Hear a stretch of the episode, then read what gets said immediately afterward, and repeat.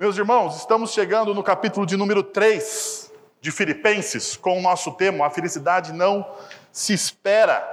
E uma das teses, ou a tese principal, né, a grande ideia que nós temos trabalhado em cima de Filipenses é que a felicidade é o desenvolvimento da maturidade cristã. A felicidade é o desenvolvimento da maturidade cristã. A felicidade do cristão não é baseada em momentos. A felicidade do cristão não está alicerçada nas circunstâncias da vida. Isso, ah, isso, essa proposta da felicidade estar alicerçada em momentos e em circunstâncias da vida é do mundo secular. É do mundo secular. A felicidade da comunidade cristã, ela está alicerçada no seu desenvolvimento, no seu crescimento, da sua maturidade em Cristo Jesus. Dessa forma, então, nós experimentamos a felicidade ao longo da nossa caminhada ao longo da nossa caminhada. Dia após dia, a palavra de Deus vai nos afirmar que nós somos transformados à imagem e semelhança de Jesus. Dia após dia, quanto mais perto de Jesus você caminha, quanto mais intimidade com Jesus você tem, você será transformado pela palavra. Quanto mais exposto à palavra de Deus, mais transformação existe. Então, essa felicidade que é desenvolvida através da maturidade cristã, ela é construída através da fidelidade, da sua longa obediência na mesma direção. Longa obediência na mesma direção. Nós precisamos nos lembrar que quando o apóstolo Paulo fala de vida cristã, muitas vezes a metáfora que ele usa é a metáfora do atleta. Né? O atleta é aquele cara que acorda todo dia cedo e faz o quê? Faz os seus exercícios, faz o seu treinamento. Todo dia ele precisa treinar um pouco, buscando o quê? A perfeição. A perfeição. Então a metáfora do apóstolo Paulo é real para todos aqueles que desejam crescer em Cristo Jesus. Sendo assim, gostaria de convidar você a abrir em Filipenses capítulo 3, versos de 1 a 6 capítulo 3, versos de 1 a 6, e já vou fazer a propaganda aqui do domingo à noite, porque é o seguinte: eu ia pregar do versos de 1 a 11, mas ficou grande o sermão. Então dividi em dois, porque afinal de contas, vocês querem sair daqui antes das 11h30. Então eu vou, eu vou me esforçar aqui. O presbítero Fábio já fez assim com a cabeça. Quero sair sim, pastor. Então vou tentar aqui, neste momento, fazer com que nós saiamos juntos aqui antes das 11h30. Mas vou me lembrar que os professores de escola dominical deram um jabazinho aqui, deram uma desculpa para mim, né?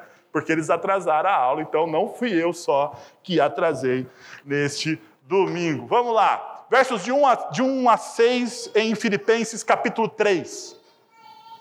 Finalmente, meus irmãos, alegrem-se no Senhor. Escreve, escrevo, escrever-lhes de novo as mesmas coisas não é cansativo para mim e é uma segurança para vocês. Cuidado com os cães, cuidado com esses que praticam o mal, cuidado com a falsa circuncisão, pois nós é que somos a circuncisão. Nós que adoramos pelo Espírito de Deus, que nos gloriamos em Cristo Jesus e não temos confiança alguma na carne. Embora eu mesmo tivesse razões para ter tal confiança.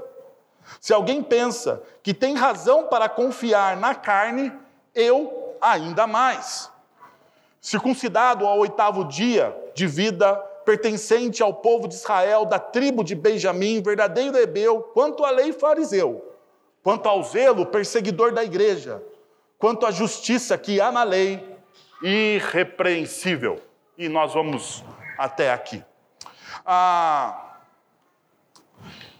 Paulo aqui ele está trabalhando a fidelidade do povo em relação a doutrina da graça. Você pode perceber isso aqui logo nos primeiros, nas primeiras linhas. Nas primeiras linhas dos versículos que nós lemos, Paulo está trabalhando aqui a fidelidade do povo em relação à doutrina da graça. E uma das coisas que nós precisamos entender quando Paulo está falando isso aqui é o contexto ao qual ele está inserido.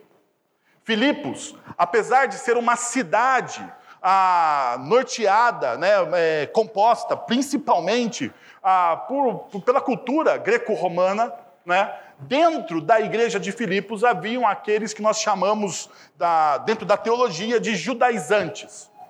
Pessoas que queriam voltar né, às práticas antigas do judaísmo, introduzir dentro da igreja as práticas do judaísmo. Então, Paulo está agora dizendo o seguinte: olha, diante de tudo isso que vocês têm me relatado, ou que chegou aos meus ouvidos, eu quero lembrar vocês de algumas realidades. E a principal realidade que eu gostaria de lembrar vocês é qual é a característica do discípulo de Cristo Jesus. Qual é a característica? Qual o modelo? Qual a marca? Quais são as marcas do discípulo de Cristo Jesus? E é isso que nós vamos trabalhar nessa manhã. Mas antes, eu gostaria de lembrar uma frase que eu li recentemente num livro do Fred Kaufman, Liderança e Propósito. Ele diz o seguinte: olha só, felicidade sem propósito caracteriza uma vida relativamente superficial. Perceba, felicidade sem propósito caracteriza uma vida relativamente superficial, egocêntrica e até egoísta, em que as coisas vão bem. Necessidades e desejos são facilmente satisfeitas, e dificuldades ou apenas muito grandes, ou apenas muito grandes, são simplesmente evitadas.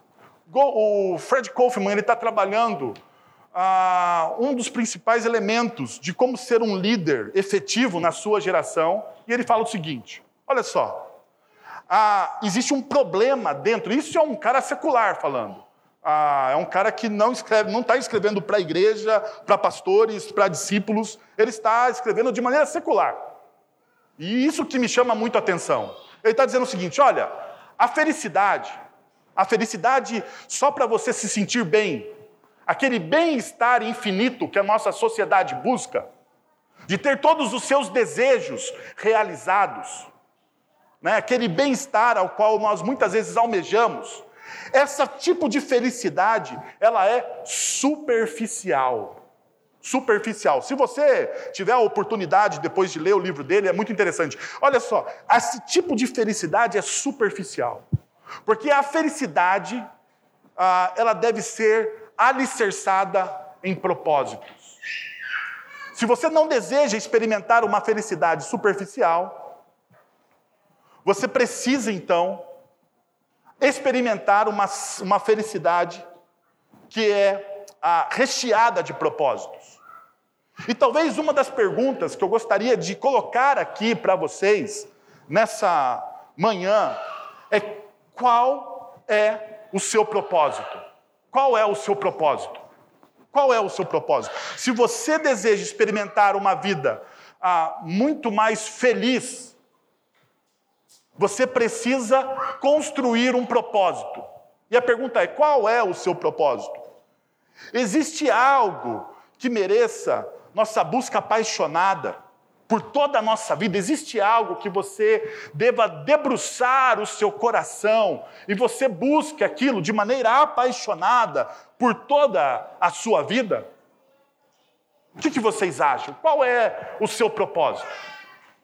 O que, que você coloca de propósito na sua vida? O que, que você coloca de, de eixo central, de avenida central na sua vida? Eu gostaria de convidar você a refletir neste momento sobre isso. Qual é a avenida central da sua vida? Então você poderia, neste momento, falar assim: a avenida central da minha vida, Wellington, são os meus filhos, é o meu trabalho. A avenida central na minha vida são os meus estudos, a minha carreira. Eu quero me dar bem na minha carreira porque eu quero ficar rico porque a avenida central da minha vida é desfrutar dos prazeres, das benéficas do meu trabalho. O que eu quero questionar você é se todas essas coisas que você coloca como avenida central da sua vida, se você deseja essa avenida central da sua vida ser desenrolada, trabalhada, de maneira efetiva, efetiva, ah, eu gostaria que você pensasse: será que tudo isso que eu coloco, de fato, realiza o meu coração? Ou ele traz de vez em quando decepção? Já parou para pensar? Eu sei, na nossa cultura hoje, na nossa cultura hoje, existe, existe, por exemplo, uma idolatria sobre filhos. Não existe?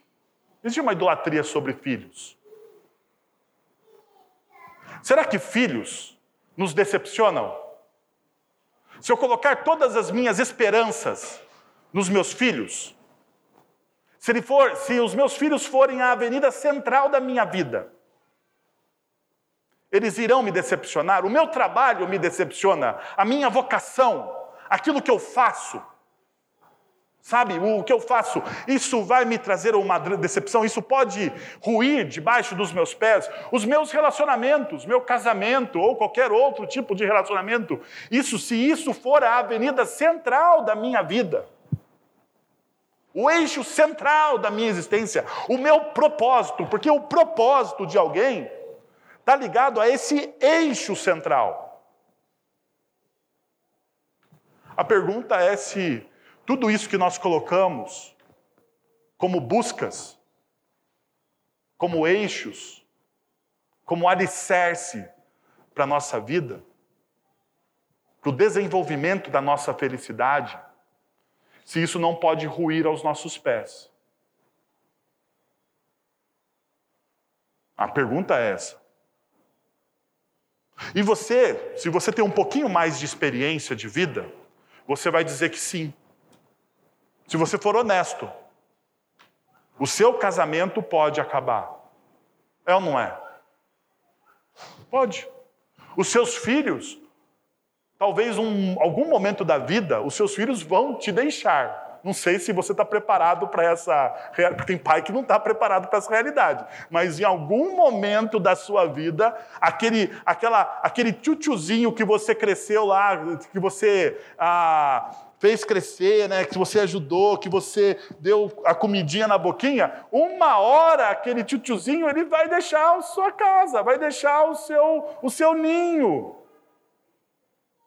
E sabe de uma coisa? Ele nem vai ligar para perguntar como você está. Ele talvez se esqueça do seu aniversário. Ai, meu Deus, olha, ficou. Teve gente que teve um arrepio aí, né? Um arrepio. Mas isso pode acontecer. Isso, na verdade, acontece. Ou sabe aquela aquela carreira sólida que você construiu pode ir por água abaixo. Você apostou tudo naquilo e ruiu. E aí? Como fica o seu coração? Porque você construiu a sua felicidade em solo arenoso. Essa é o que a Bíblia me ensina. Veja só o que Paulo, em Filipenses, no capítulo 3, no verso 8, ele vai dizer. Mais do que isso, considero tudo, tudo que eu fiz na minha vida. Olha o que Paulo está dizendo. Mais do que isso, considero tudo, tudo, tudo que eu fiz, todos os diplomas que eu conquistei, toda a minha carreira sólida, tudo aquilo que eu tenho, eu considero como perda comparado com a mesma, com a suprema grandeza do conhecimento de Cristo Jesus. Eu considero tudo como perda. Daí Paulo está fazendo uma comparação aqui. Tudo que eu construí, todos os meus diplomas, e se você conhece um pouco da cultura judaica, você vai entender que Paulo, ele era um doutor da lei. Paulo, ele era alguém altamente reconhecido aonde ah, dentro dos círculos teológicos e dentro da sociedade judaica, Paulo ele era um grande líder da sociedade judaica do primeiro século, ainda quando ele chamava Saulo. Tudo aquilo que ele construiu, todos os diplomas, toda a sua carreira sólida, Paulo está dizendo: tudo isso aqui eu estou agora considerando como perda. Porque existe algo melhor do que tudo isso. Então eu quero que você faça o mesmo exercício que Paulo está fazendo. Tudo aquilo que me era central na vida, todo aquele eixo central na minha existência, eu estou considerando agora como perda. Por tudo aquilo que eu lutei, tudo aquilo que eu conquistei, eu estou considerando tudo isso aqui como perda. E a partir deste momento eu estou considerando ou eu estou buscando aquilo que é supremo, aquilo que é grande. E aquilo que é supremo e aquilo que é grande é o conhecimento de Jesus Cristo, o meu Senhor. É o conhecimento de Jesus Cristo, o meu Senhor. Nos evangelhos, logo após os discípulos praticarem alguns milagres, Jesus envia os seus discípulos para fazerem milagres, em missão. Quando eles voltam, eles voltam felizes. Eles voltam radiantes, porque afinal de contas eles dizem: esse é o relato dos discípulos. Senhor, os demônios se submeteram a nós, nós curamos pessoas, nós falamos em teu nome, coisas maravilhosas aconteceram. Coisas maravilhosas aconteceram.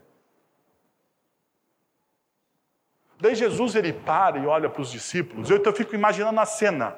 Eu gosto de imaginar as cenas. Eu gosto que, quando eu leio as escrituras, eu gosto de imaginar as cenas. Daí Jesus ele para, olha para os discípulos radiantes, felizes, alegres. E Jesus diz o seguinte: Olha, vai chegar um dia que alguns dirão: Senhor, expulsamos demônios em teu nome, profetizamos em teu nome, tivemos visões em teu nome, fizemos coisas inimagináveis em teu nome. Naquele grande dia, eu olharei para essas pessoas e direi: Eu não vos conheço. Perceba que conhecer a Jesus e ser conhecido por Jesus é o eixo central do Evangelho. Conhecer a Jesus e ser conhecido por Jesus é o eixo central do Evangelho. João capítulo 17, verso 3, vai dizer o seguinte: E a vida eterna é esta. Perceba, Jesus está definindo o que é a vida eterna. A vida eterna, aquilo que é eterno, aquilo que é realmente real, né? porque essa é a ideia de eternidade, aquilo que não é ilusório. Aquilo que não é ilusório, aquilo que realmente importa na vida. A vida eterna é essa: que conheçam a Ti, o único Deus verdadeiro e a Jesus Cristo, a quem enviaste. Olha só, qual é o eixo central, qual é o propósito das nossas vidas? O eixo central e o propósito da vida do apóstolo Paulo, ele está falando isso para a igreja, então, e isso passa a ser também, talvez, o nosso grande desafio. O nosso propósito, o nosso eixo central é conhecer a Jesus. Para que possamos ser conhecidos por Ele.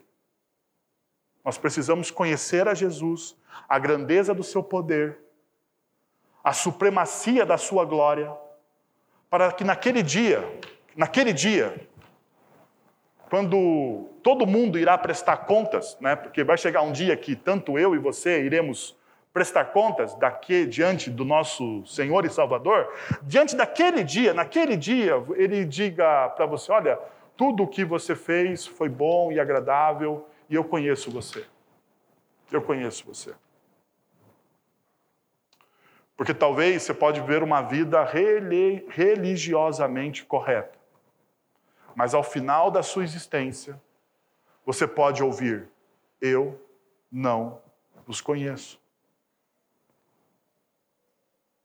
Então não adianta você expulsar demônio, não adianta você ter visão, não adianta você ver e fazer. Perceba, ver e fazer milagres ver e fazer milagres.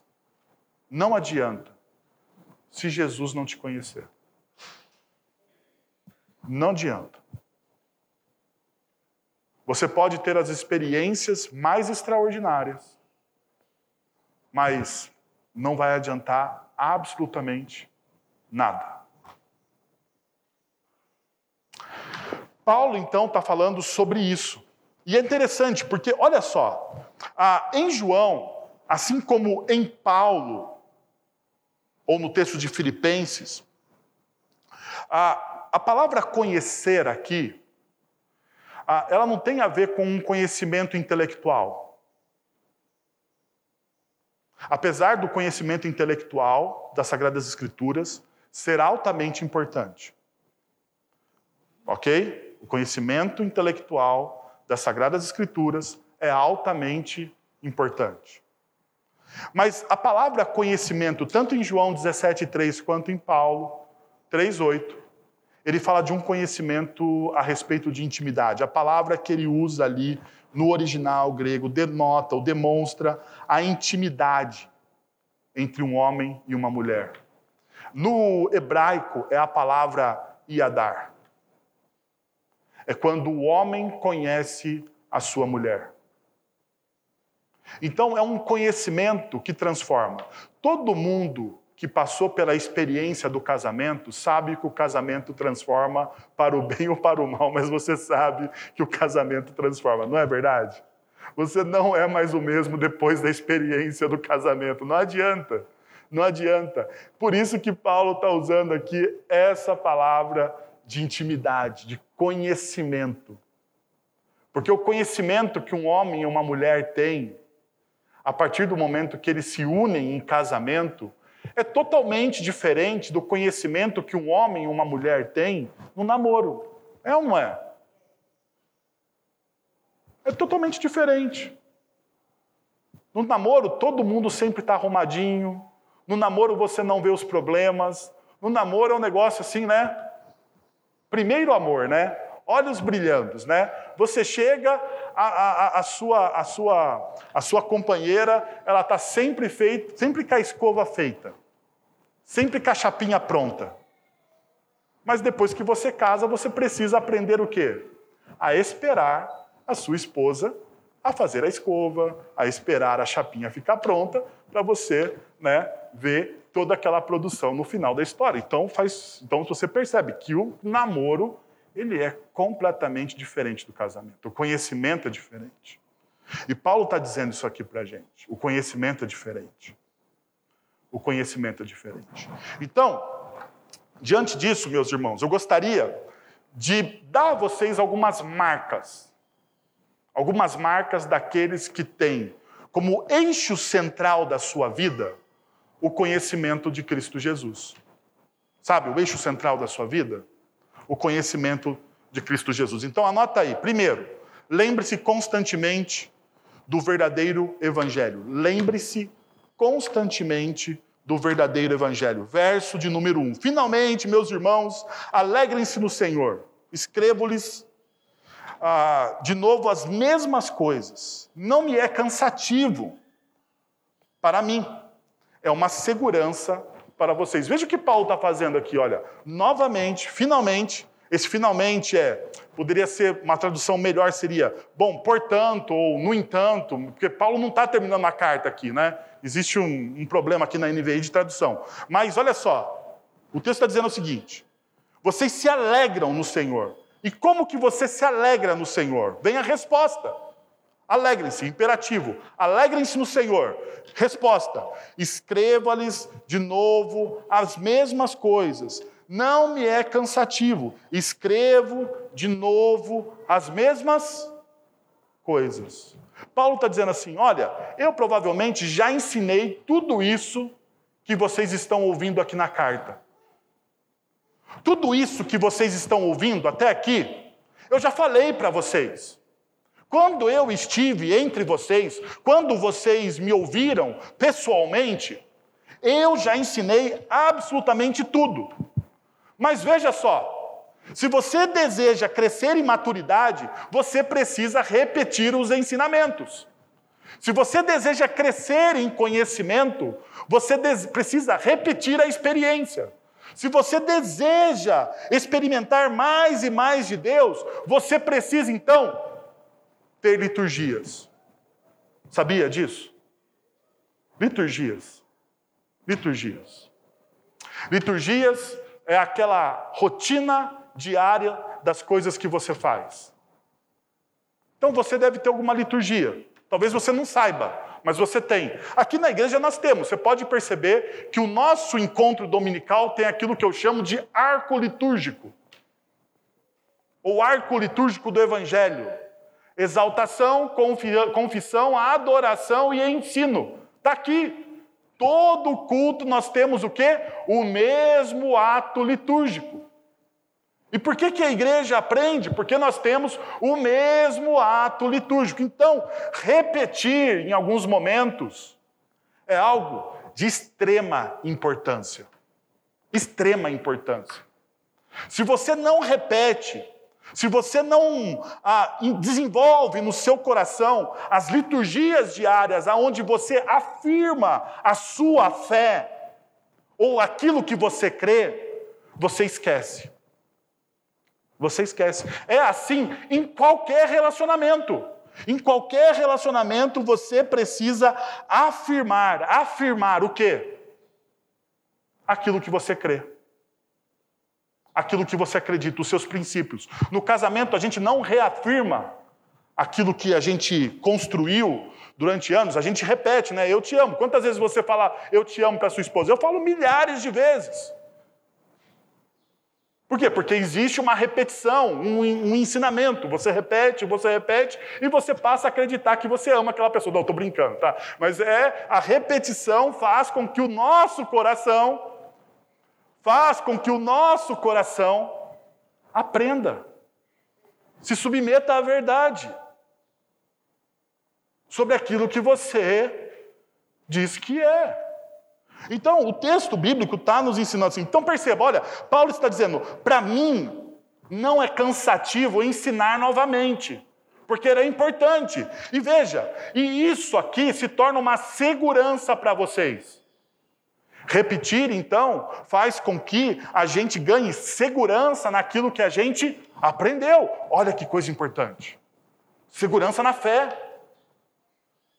Não temos dúvidas, não temos dúvidas a respeito da nossa salvação, nós não temos dúvidas a respeito do amor de Deus, nós não temos dúvidas a respeito da soberania, do cuidado, do poder, da grandeza da misericórdia de Deus, nós não temos dúvidas. Por que, que você não tem dúvida? Porque você aprendeu, porque você ouviu, porque você viu repetidamente isso na sua história. E isso cria o quê? Segurança no seu coração. Aquele ensino é sólido, é firme. Isso é tão verdade que Paulo vai dizer o seguinte. Então, preste atenção. Porque existem pessoas que vão tentar desviar você da verdade. E ele fala, o verso 2, olha só. Cuidado com quem? Com os cães. Cuidado com estes que praticam o mal. Cuidado com a falsa circuncisão. Cuidado. Cuidado com aqueles que tentam te ensinar as coisas que não estão no Evangelho. Cuidado com aqueles que tentam inventar coisas que vão além das sagradas escrituras. Cuidado com essas pessoas. Cuidado com pessoas que tentam te ensinar os seus achismos. E aqui está um grande problema da comunidade cristã: os achismos. Aonde nascem as heresias? Aonde nascem as dificuldades teológicas? Sabe aonde? Nos achismos. Quando você diz assim no seu coração, eu acho que Deus pensa assim. Daí já, já começou o erro. Porque veja só, nós temos as Sagradas Escrituras, não temos? As Sagradas Escrituras, para a teologia reformada, é o quê? É a nossa regra de fé e prática, não é? É a nossa regra de fé e prática. Segundo a teologia reformada, as Sagradas Escrituras, ela tem a revelação plena, plena, plena. Tudo o que Deus queria dizer para a humanidade está onde? Nas Sagradas Escrituras. Então, o que passa das Sagradas Escrituras não é revelação. Não é revelação. Estão entendendo? Assim, o que passa das Sagradas Escrituras, se você achar alguma coisa que não está nas Sagradas Escrituras, meu irmão, acalme o seu coração, porque isso é uma heresia. Cuidado. E Paulo está dizendo exatamente isso para os filipenses. Só cuidado com aqueles que estão tentando colocar em vocês um julgo que não existe, um julgo que não faz parte do evangelho. Cuidado com aqueles que são judaizantes. E veja só, Paulo usa aqui uma palavra fortíssima: cães. Na nossa cultura, isso é muito complicado, porque todos nós temos pets, né? Cães de estimação, todo mundo acha o cão bonitinho, mas na época de Paulo, cão não era um negócio tão bacana, assim, principalmente para o judeu, porque o cão ele não era ah, considerado um animal puro. Tanto é verdade que em um evento, né, no evento do, do Evangelho de, de Marcos, capítulo 7, quando tem a, a, a mulher Ciro Fenícia, né? Em relação. E, e, Jesus, e Jesus diz para ela, né? Não é, não, é, não é digno que eu tire a comida dos filhos de Israel e dê aos cães. Olha só, Jesus vai dizer, né? Dê aos cães, porque os cães eram considerados pessoas impuras dentro dos judeus.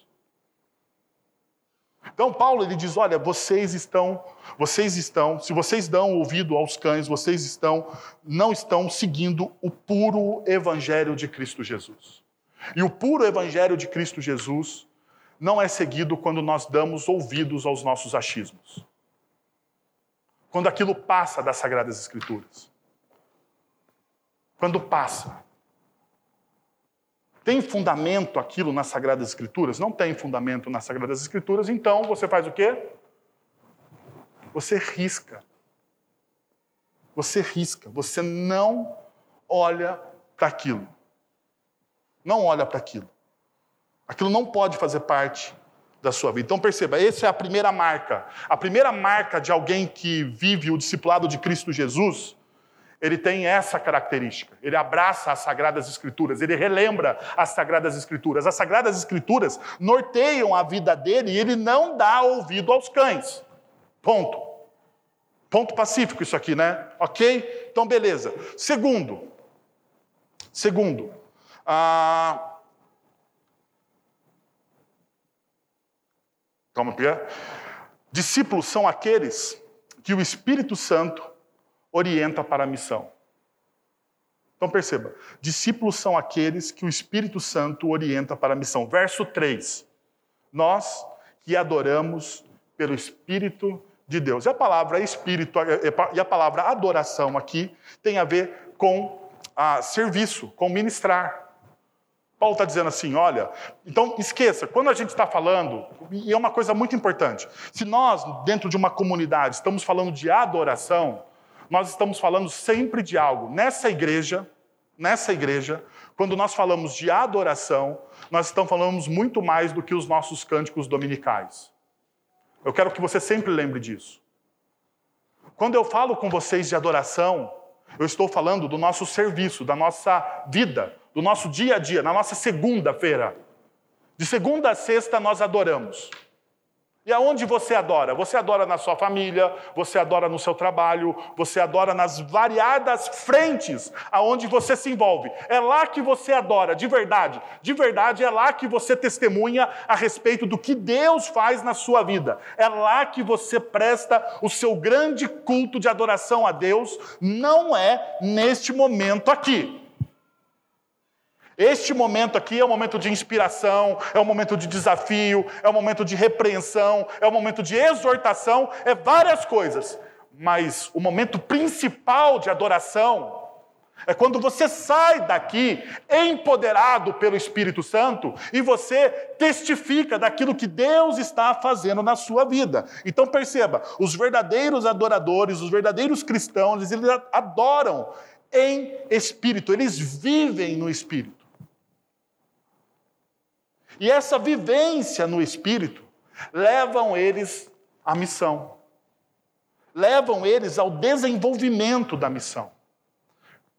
E Paulo está então exortando: olha, nós aqui não convivemos, veja, nós não, nós, nós abraçamos o verdadeiro evangelho, nós rejeitamos o falso evangelho, e nós vivemos não uma adoração vazia, nós não vivemos uma nós vivemos não uma adoração baseada na religiosidade, mas nós vivemos numa, numa adoração que, ah, que encarna o evangelho que nós cremos. Essa é a nossa verdadeira adoração. Terceiro, ou terceira marca: discípulos são aqueles que gloriam-se em Cristo Jesus. Então veja, você ouve o verdadeiro evangelho e você lembra do verdadeiro evangelho. A sua adoração não está restrita ao final de semana. E a sua glória, ou a busca da glória, ou aquilo que você se gloria, aonde você se alegra, é em Cristo Jesus. O texto no versículo 6 diz: Nós gloriamos-nos em Cristo Jesus. Nós nos gloriamos em Cristo Jesus.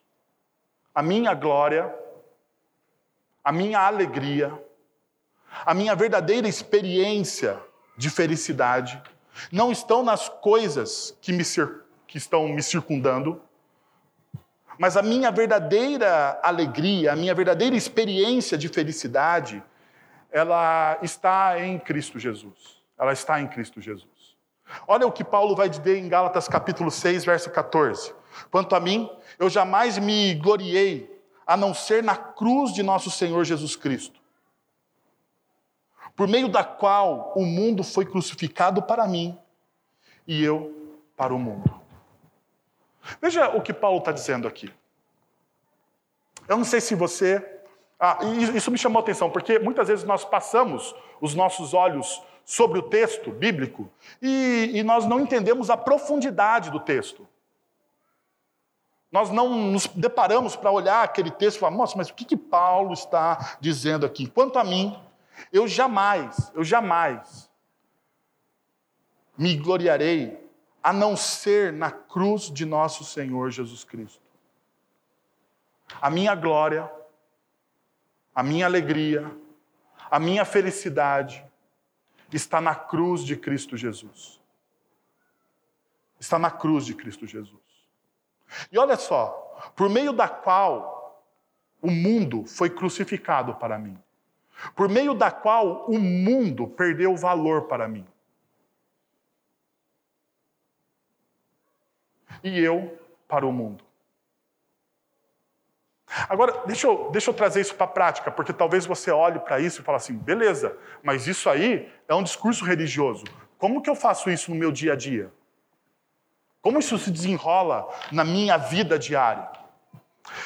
Isso se desenrola na sua vida diária. Isso se desenrola na sua vida diária quando todas as outras coisas cooperam para o bem, para o bem do Evangelho de Cristo Jesus. Todos nós aqui temos as nossas plataformas de influência, é ou não é? Todos nós. Você tem a sua plataforma de influência. O que, que é a sua plataforma de influência? Seus amigos, sua família, seus negócios, o lugar onde você estuda, trabalha, ali é a sua plataforma de influência. Quando eu entendo que o eixo central da minha vida, que o eixo central da minha vida é o Evangelho de Cristo Jesus, toda essa plataforma que eu tenho aqui trabalha pelo quê? Trabalha pelo reino. Trabalha pelo reino, de maneira prática. Trabalha pelo reino, sim. Trabalha pelo reino, sim. Eu estava lendo um livro chamado ah, Criativos. É um livro, esse é um livro de liderança cristã. Criativos. E ele fala daquela, daquela cervejaria Os Guinness. Conhece aquela cervejaria? Cerveja preta, bonita, né? Boa, né? Inclusive, se você uma hora quiser presentear com um, um suco de cevada, por favor, é uma boa cerveja para presentes. E, mas veja só, não sei se você sabe, mas o fundador da cervejaria é crente. Família dele crente. E eles fizeram algo inimaginável para a época deles. Nós cremos, o fundador, ele chega e fala assim: Nós cremos que tudo que Deus deu para nós, como negócio e prosperidade, é para o bem do reino de Deus e para a manifestação do reino de Deus. Daí ele não vende tudo e dá aos pobres. Fique sossegado mas ele transforma a cervejaria dele em um ponto do reino de Deus para a sociedade dele. Os empregados têm plano de saúde, os empregados ganham de maneira digna, os empregados dos Guinness, eles têm um financiamento direto com a fábrica para todos terem a sua casa própria a juros baixos ou a juros zero. Por quê? Porque o reino de Deus precisa se manifestar nos meus negócios. Os filhos dos empregados, todos estão na escola e todos ganham bolsa para a universidade. Por quê? Porque o reino de Deus precisa se manifestar através dos meus negócios. Do faxineiro ao mestre cervejeiro, a pessoa mais importante de uma cervejaria, não sei se você sabe, é o mestre cervejeiro. Porque o quê? Porque ele prova. Do faxineiro ao mestre cervejeiro. Todos, todos ali têm dignidade, porque o reino de Deus chegou na minha empresa. Daí você vai falar assim: ah, mas esse cara é rico, né? é uma história e tal, mas veja só. Comece no seu pequeno mundo. Comece pagando de maneira justa a diarista que trabalha para você. Comece trabalhando de maneira justa. Quem trabalha para você, você paga do quê? De maneira justa. Dê dignidade, seja generoso, abra oportunidades. Transforme, transforme, transforme o seu pequeno lugar, a sua pequena plataforma de influência para uma transformação das pessoas no reino de Deus. Transforme isso em algo aonde o reino de Deus se manifeste. É isso que Paulo está dizendo aqui.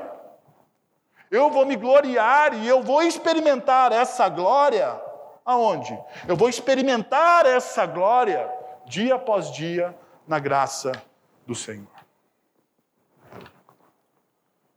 Por último, os discípulos são aqueles que não confiam na carne ou em si mesmos. Olha aí o texto do verso 3 ao verso 6.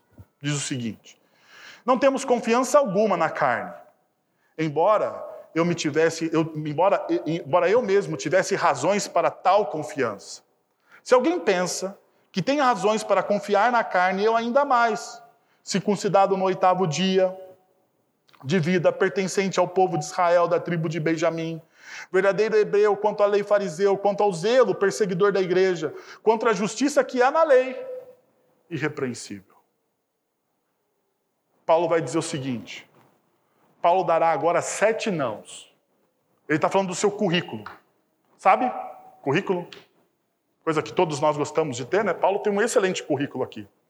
Se você olhar para a cultura judaica, Paulo é um excelente religioso.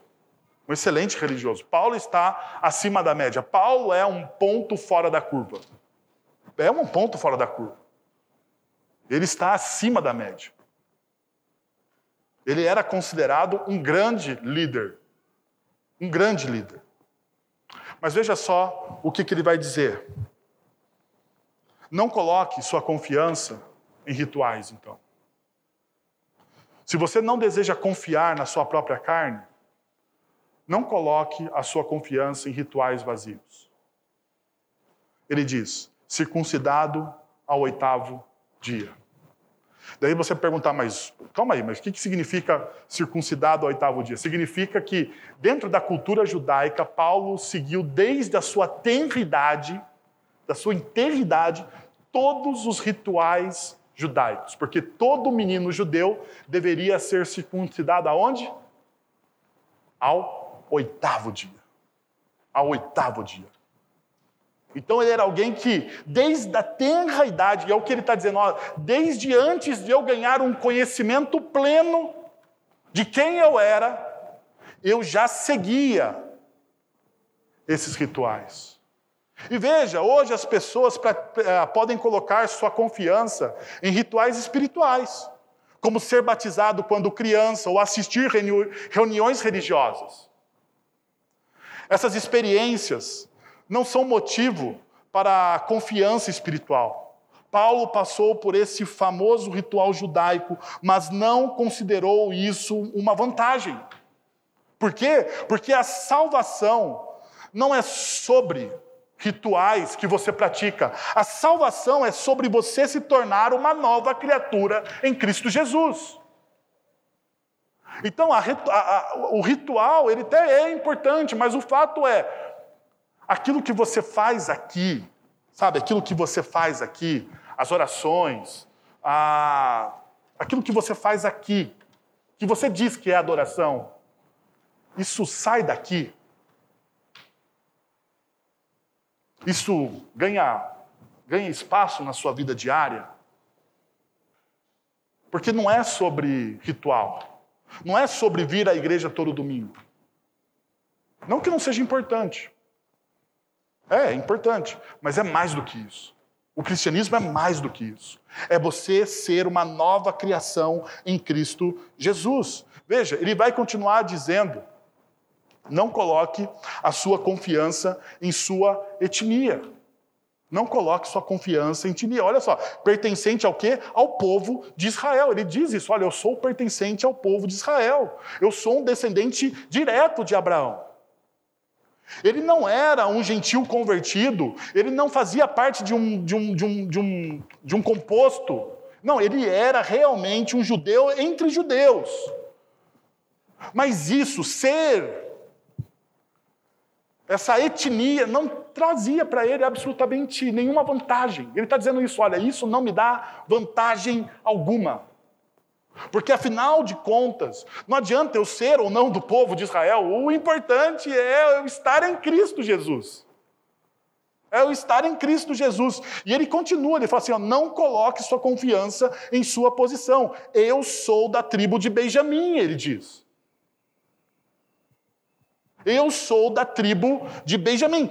Paulo não veio de uma tribo israelita desrespeitada. Veja só, ele é da tribo de Benjamim. Ele é da tribo que edifica a cidade de Jerusalém. Ele é da tribo que, diante da divisão do reino do norte e do reino de Judá, eles ficam fiéis à dinastia davídica. Eles são uma tribo ah, que, se comparada a outras tribos, é uma tribo fiel. E ele está falando assim: essa minha posição, eu ser da tribo de Benjamim, eu ter uma posição elevada entre os meus irmãos, não significa absolutamente nada. Não significa absolutamente nada. Por quê? Porque Paulo sabia que o importante era estar em Cristo Jesus. Veja só, não coloque sua confiança em sua tradição religiosa. Ele vai dizer assim: Eu sou um verdadeiro hebreu. Na revista atualizada está dizendo hebreu de hebreus, porque existe ali né, uma, uma ênfase no original hebraico, dizendo: Eu sou isso aqui, eu sou um grande hebreu, eu sou um grande hebreu. Ninguém pode duvidar disso. Ser um tradicionalista não tem mais valor do que ser um progressista. Se você não tiver focado em Jesus. Paulo se autodenominava um grande hebreu. Mas veja só, isso não fazia de Paulo alguém que não investisse e não fosse flexível à necessidade dos outros. Porque o foco de Paulo era o evangelho, o foco de Paulo era falar do evangelho de Jesus Cristo para as pessoas. Então perceba, 1 Coríntios capítulo 9, versos 19 a 23, Paulo vai dizer: "Porque embora seja livre, seja livre de todos, fiz-me escravo de todos, para ganhar o maior número possível de pessoas. Paulo está dizendo: eu em Cristo Jesus tenho liberdade e não devo me importar com a opinião dos outros. É o que Paulo está dizendo aqui em 1 Coríntios 9. Não, não, não, não devo me importar, mas eu estou me importando, eu estou me importando, por quê? Porque eu preciso alcançar o maior número de pessoas. Tornei-me judeu para com os judeus, a fim de ganhar os judeus. Para os que estão debaixo da lei, tornei-me se tornei como se estivesse sujeito à lei, embora eu mesmo não esteja debaixo da lei, a fim de ganhar os que estão debaixo da lei. Para os que estão sem lei, tornei-me como sem lei embora não seja livre da lei de Deus, e sim, sob a lei de Cristo eu estou, a fim de ganhar os que não têm lei. Agora veja, para que os fracos, para com os fracos tornei-me fraco, para ganhar os fracos tornei-me tudo para com todos, para de alguma forma salvar alguns. Eu me tornei uma pessoa flexível. Eu sei ler o meu contexto e eu sei entender aonde eu estou inserido e eu me tornei tudo para com todos, porque o meu foco é anunciar o reino de Deus às pessoas. Mas nós, como igreja, muitas vezes temos uma dificuldade tremenda em flexibilizar as coisas. Por quê? Porque o nosso coração está preso à tradição. Porque no final ele diz: faço tudo, tudo que eu estou fazendo é por causa do Evangelho. E o meu desejo é me tornar co-participante dele. Paulo diz: não coloque sua confiança nos cumprimentos de regras. Ele diz: quanto à lei, eu sou o quê? Fariseu. Quanto à lei, eu sou fariseu. Paulo diz que a respeito da lei, ele era um fariseu. Eles amavam suas regras. Seu nome vem de um termo aramaico que, detona, que denota os separados. Os separados. Eles, têm, eles até aumentaram os mandamentos do Antigo Testamento, tanto que era difícil saber quais eram os mandamentos bíblicos reais. Os fariseus eles tiveram a audácia de aumentar os mandamentos. Eles incluíram mandamentos nas Sagradas Escrituras, porque eles achavam que aquilo não estava bom. É quem Paulo era. Ele adotou esse estilo de vida porque ele achava que as regras glorificavam a Deus. Tanto é verdade que ele se tornou um perseguidor da igreja. Ele se tornou alguém que não experimentava a graça. Vocês já perceberam que pessoas que são movidas por regras somente não experimentam a graça? Não experimentam a graça? O que é graça? Graça é você saber que você quebrou as regras, mas que em Cristo Jesus você foi perdoado. Isso é graça. Isso é graça. E não sei se vocês sabem, mas eu ensino graça o tempo todo para os meus filhos. Porque nós temos um grande problema, às vezes, como pai. Nós ensinamos muitas regras. Não faça isso, não toque ali. Não, eu, eu, vivo falando não. Quem me conhece sabe que os meus meninos são terríveis. Eu vivo falando não. Mas eu sempre tento ensinar para os meus filhos a graça. E eu falo para o Arthur, eu, se, se, você perguntar para o Arthur o que, que é graça, ele vai falar favor imerecido. Porque ele sabe o que, que é. E um dia, eu falando tanto de graça para os meus filhos, eu falei, Arthur, ele tinha aprontado alguma coisa, ah, ele não dividiu o videogame com, com o João. Ele não dividiu o videogame com o João. Eu falei, Arthur, você vai ficar uma semana sem videogame. Ele esperou uns dois dias. Daí ele sentou, nós estávamos almoçando, ele sentou na mesa do almoço e falou: Papai, a graça é capaz de perdoar qualquer tipo de pecado? E eu fiz uma resposta teológica. Eu falei: lógico, a graça é capaz de perdoar qualquer tipo de pecado. Mesmo quando se passaram dois dias. E eu falei: mesmo quando se passaram dois dias. Daí ele falou assim: então você vai usar agora de graça comigo, porque graça é favor imerecido. Eu não mereço a graça, mas você pode usar. E é verdade, e é verdade, né? E eu falei: ah, ok, quando você voltar do colégio, você pode é, jogar o seu videogame, porque afinal de contas, graça é favor e merecido. A gente precisa relembrar isso. E Paulo vai dizer o seguinte: não coloque a sua confiança no seu zelo. Quanto ao zelo, perseguidor da igreja. Veja só, gente. Nós podemos nos tornar zelosos com as coisas e é importante nós sermos zelosos. Mas o zelo não deve apagar o amor. O zelo não deve apagar o amor. Ser zeloso não nos deve levar a esmagar pessoas. E muitas vezes nós somos zelosos com as coisas, nós exigimos excelência com as coisas, mas ao exigir excelência com as coisas, nós esmagamos as pessoas que estão ao nosso lado. Eu sou uma pessoa extremamente detalhista. Extremamente detalhista. Eu não sei se vocês sabem, eu tenho formação em designer, designer de, de gráfico, né? Designer gráfico. Então eu gosto muito de cores, eu gosto muito de, de, de coisas nos seus devidos, coisas simétricas. Eu gosto que o negócio esteja totalmente arrumado. E quem caminha perto de mim sabe disso. Qual que é o grande problema disso, de zelo, de, zelo, de excelência, de busca por excelência? É você esmagar as pessoas que estão ao seu lado. Você esmaga as pessoas. Por quê? Porque a coisa precisa ser do meu jeito. Está entendendo? O zeloso, aquele que busca a excelência, muitas vezes, ele perde uh, o olhar gracioso para com as pessoas. Ele perde o amor. Por quê? Porque o amor dele muitas vezes está em trazer excelência. A excelência é bom. A excelência é ótimo. Nós devemos fazer as coisas dentro do reino de Deus com excelência, porque é para Deus, mas a gente não pode perder de vista as pessoas. Na sua família, você não pode perder de vista as pessoas, porque você vai exigir demais e você vai acabar quebrando as pessoas que estão ao seu lado. Paulo era zeloso, e por ser zeloso, ele matou pessoas.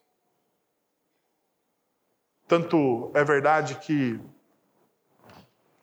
ele vai dizer que ele não que ele que em 1 Coríntios ele, ele cometeu um pecado. Ele vai, ele vai reclamar isso lá em 1 Coríntios. Vai dizer: Olha, eu cometi esse pecado, somente a graça de Deus pode me perdoar. Porque Paulo consentiu na morte de Estevão, porque ele é zeloso. Quando nós somos zelosos ao excesso, nós quebramos as pessoas. E Paulo está dizendo aqui: não seja zeloso a ponto de você quebrar as pessoas. Seja gracioso. Queria convidar você a fechar os seus olhos, a abaixar a sua cabeça e a orarmos e agradecermos a Deus por essa palavra. Senhor, nós queremos te agradecer por essa palavra, que teu Espírito aplique essa palavra no nosso coração, para que consigamos, ó Deus, de alguma forma, experimentar mais e mais da tua graça e sermos conhecidos pelo Senhor, ó Deus. Nós muitas vezes queremos fazer coisas para o Senhor, ó Deus, mas são coisas que não que não vêm do teu coração. Nos dá a sensibilidade, Deus, de entendermos a tua vontade e que nós possamos usar a plataforma, a nossa plataforma de influência, Pai, para o reino de Deus, para o reino de Deus. Para a honra e glória do teu nome. Para que o teu nome seja louvado e exaltado. É o que nós oramos em nome de Jesus. Amém. Meu irmão e minha irmã, fique em pé, por favor. Vamos receber a bênção. Espero que Deus tenha falado ao seu coração. Agora, irmãos, que a graça de nosso Senhor e Salvador Jesus Cristo, o amor de nosso Deus e Pai, o conselho, o consolo, o poder e a ação do Santo Espírito de Deus estejam sobre vocês agora e pelos séculos dos séculos. Amém.